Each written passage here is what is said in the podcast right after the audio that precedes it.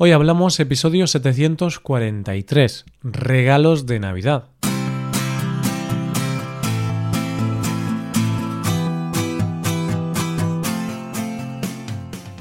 Bienvenido a Hoy Hablamos, el podcast para aprender español cada día. Ya lo sabes, publicamos nuestro podcast de lunes a viernes. Puedes escucharlo en iTunes, en Android o en nuestra página web. Recuerda que los suscriptores premium pueden acceder a la transcripción completa del audio, a una hoja con ejercicios para trabajar vocabulario y expresiones y a un episodio extra semanal. Hazte suscriptor premium en hoyhablamos.com. Hola, oyente, ¿cómo va todo? La Navidad está formada por muchas tradiciones y es cierto que muchas veces las fiestas se parecen todos los años. Es decir, todos los años se come lo mismo, se reúne la misma familia y las tradiciones son las mismas año tras año. En cambio, hay algo que pasa todos los años que produce el mismo estrés, pero es algo en lo que tienes que innovar y ser original cada año, los regalos. Hoy hablamos de consejos para regalar en Navidad.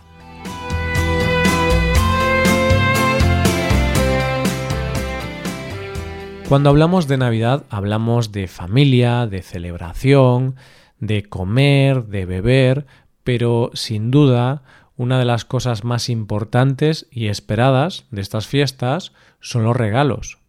Y es que a quién no le gusta que le regalen cosas.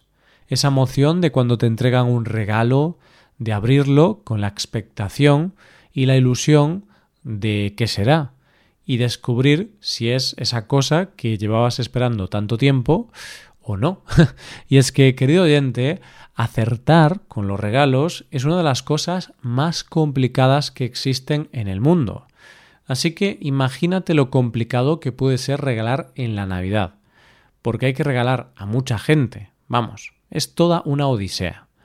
Pero no te preocupes, que voy a intentar ayudarte para que tu regalo el que haces y el que te hacen sea toda una victoria.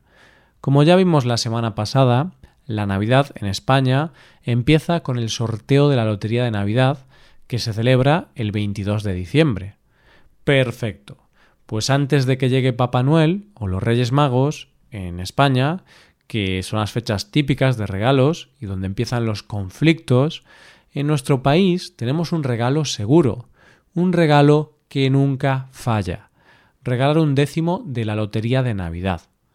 Son solo 20 euros el décimo y te aseguro que es el regalo que más ilusión le hace a mucha gente de todos los que puedas hacer. Y es que por esa mínima inversión estás regalando la ilusión de poder ser rico. Y eso, querido oyente, no tiene precio. eso sí, si lo vas a regalar a alguien de tu familia, asegúrate de regalarles a todos el mismo número, porque te imaginas que les toca a unos y a otros no. Eso puede suponer un conflicto mayor que cualquier conflicto internacional. Vamos, que por mucho menos han estallado guerras. Pero claro, siendo sensatos, lo más probable es que no les toque la lotería. Así que entonces te toca pensar en los regalos ya propios de la Navidad. En España, como ya te adelantaba antes, tenemos dos fechas para regalar, el 24 de diciembre y el 6 de enero. Tradicionalmente, en nuestro país se ha regalado el día 6 de enero, que es el día que pasan los Reyes Magos. Bueno, más concretamente pasan la noche del 5 al 6, pero los regalos se abren el 6. Los Reyes Magos son tres y vienen desde Oriente con sus camellos a repartir regalos y como te habrás dado cuenta son unos personajes sacados de la tradición religiosa cristiana, ya que representan a los tres reyes que fueron hasta Belén a adorar al niño Jesús, guiados por la estrella de Oriente para ofrecerle oro, incienso y mirra. Este día es el que más se regala en España, pero es cierto que poco a poco se ha ido introduciendo la tradición de Papá Noel del día 24 de diciembre. En esta fecha se le regala principalmente a los niños, y sobre todo por una cuestión práctica, ya que tienen más días para disfrutar de sus regalos. Además, muchas familias regalan ese día porque es más probable que estén todos juntos. Es decir, lo que se busca es facilitar las cosas. A la hora de regalar, lo más importante es no dejar nada al azar. Es decir, que todos y cada uno de los miembros de la familia hagan una carta con lo que quieren que se les regale, ya sea la tradicional de puño y letra, compartiendo la lista de deseos de Amazon o subiendo fotos al grupo de WhatsApp de la familia. Esto es básico. Todo el mundo debe dejar claro sus preferencias de regalos, porque esta es la única manera de evitar disgustos y malas caras el día que se abren los regalos. Parece fácil, ¿verdad? Pues no lo es, porque yo he tenido años que ha llegado el día 4 de enero y todavía estaba persiguiendo a familiares para que me dijeran algo, aunque fuera una mísera cosa que les apetecía. Cuanto antes se haga la carta, mejor, y no solo por tu salud mental, sino también para tu bolsillo. ¿Y esto por qué? Según los datos, cada español se gasta en regalos de Navidad una media de 252 euros. Y lo cierto es que poco me parece. Tradicionalmente en España, cuando solo se regalaba el Día de Reyes, la gente tiraba de picaresca y regalaba cosas que se podían cambiar, como ropa, porque como el día siguiente empiezan las rebajas, mucha gente va a cambiarlas por otras cosas. Me explico. Si te regalaban un abrigo, ibas al día siguiente a la tienda de ropa y cambiabas el abrigo y como todo estaba más barato, podías llevarte el abrigo, un pantalón y una camisa por el mismo precio. Pero claro, hoy día las tiendas se dieron cuenta de esta jugada y normalmente esa ropa no está rebajada. Y llegas a la tienda al día de rebajas y hay otras prendas.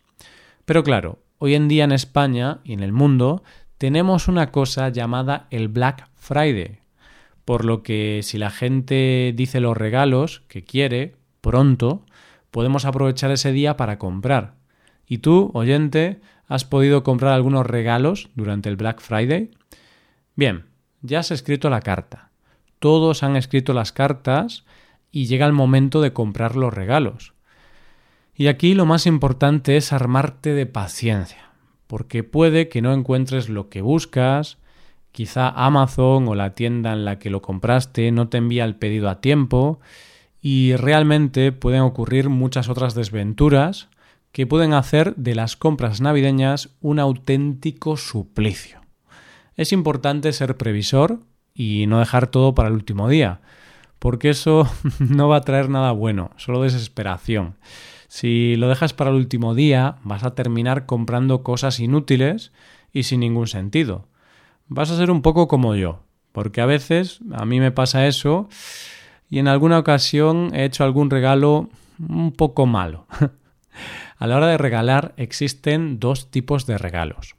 Los útiles o los regalos que podríamos definir como caprichos. A mí, personalmente, me gustan más los caprichos, porque son cosas que me da más reparo comprar, por eso mismo, porque son caprichos y no son cosas necesarias.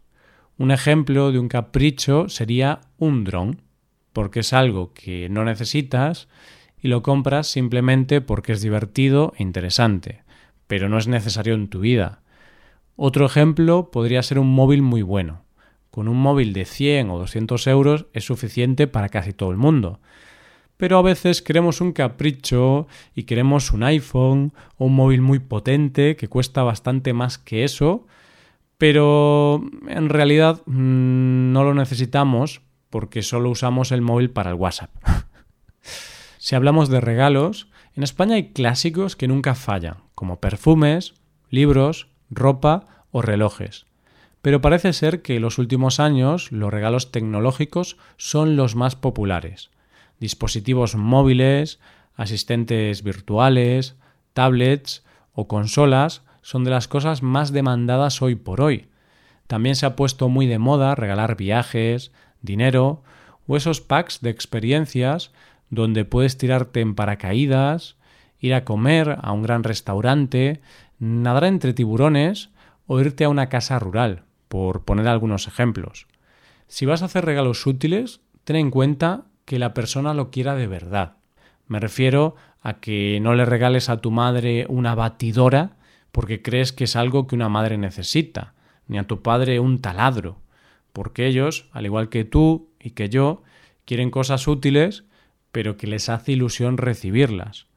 Por ejemplo, en mi caso, el regalo útil que me regala mi novia es la ropa. Yo compro ropa pocas veces a lo largo del año, por lo que en Navidad y en mi cumpleaños mi novia suele regalarme ropa porque el resto del año mmm, yo no he comprado ropa.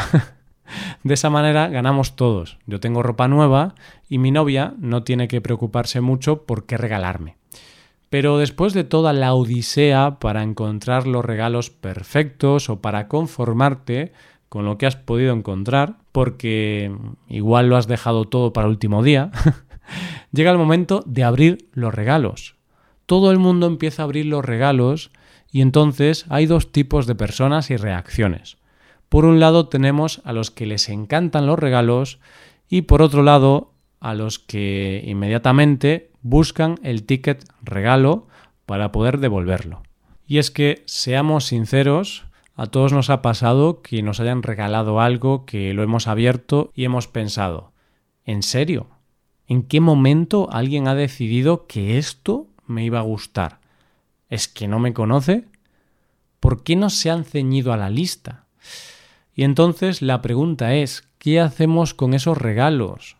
¿Nos los quedamos para quedar bien y los guardamos en el fondo de un cajón?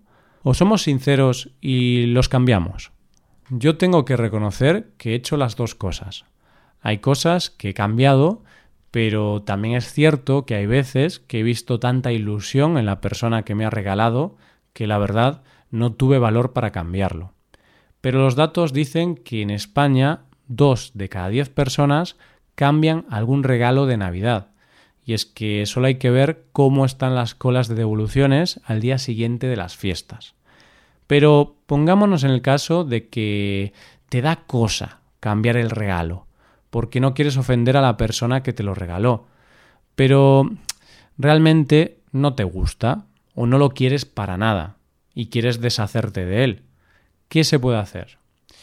Pues la verdad es que, aunque no lo parezca, tienes varias opciones para deshacerte de los regalos no deseados. Por un lado, puedes tirar de espíritu navideño y de bondad y donar ese regalo que no te gusta alguna asociación que se encargará de dárselo a una persona necesitada. Esta es una buena opción. Pero puede ser que el espíritu navideño pase de largo por ti y, te unas al club del regifting. ¿Esto qué es? pues es básicamente devolver al mercado ese producto. Y aquí lo puedes hacer sin sacar dinero o sacando dinero. Por un lado, puedes regalárselo a otra persona. La verdad, esto no es nuevo, sino que es más antiguo que el sol. Mucha gente ha hecho esto alguna vez. Pero con esto ten cuidado y no se lo vayas a regalar a alguien que conozca a quien te lo haya regalado a ti. Eso podría ser un auténtico desastre. y por otro lado, la opción que tienes es venderlo en plataformas de subastas online como eBay. Y puede que te parezca una cosa que no hace nadie, pero lo cierto es que en eBay el año pasado se pusieron a la venta 83.000 regalos de Navidad. Como ves, tienes muchas maneras para deshacerte de los regalos que no te gustan, pero espero que no tengas que recurrir a estas medidas porque al abrir tus regalos descubras que los Reyes Magos o Papá Noel se han portado bien y te han traído eso que esperabas con tantas ganas. Esto es todo, espero que os haya gustado el episodio y espero que haya sido de interés. Muchas gracias por escucharnos. Por último, te recuerdo que puedes ver la transcripción completa y una hoja de ejercicios para trabajar vocabulario y expresiones en nuestra página web. Ese contenido solo está disponible para suscriptores premium. Hazte suscriptor premium en nuestra web. Hoy hablamos.com. Nos vemos mañana con un episodio de Cultura Española. Muchas gracias por todo, pasa un buen día, hasta mañana.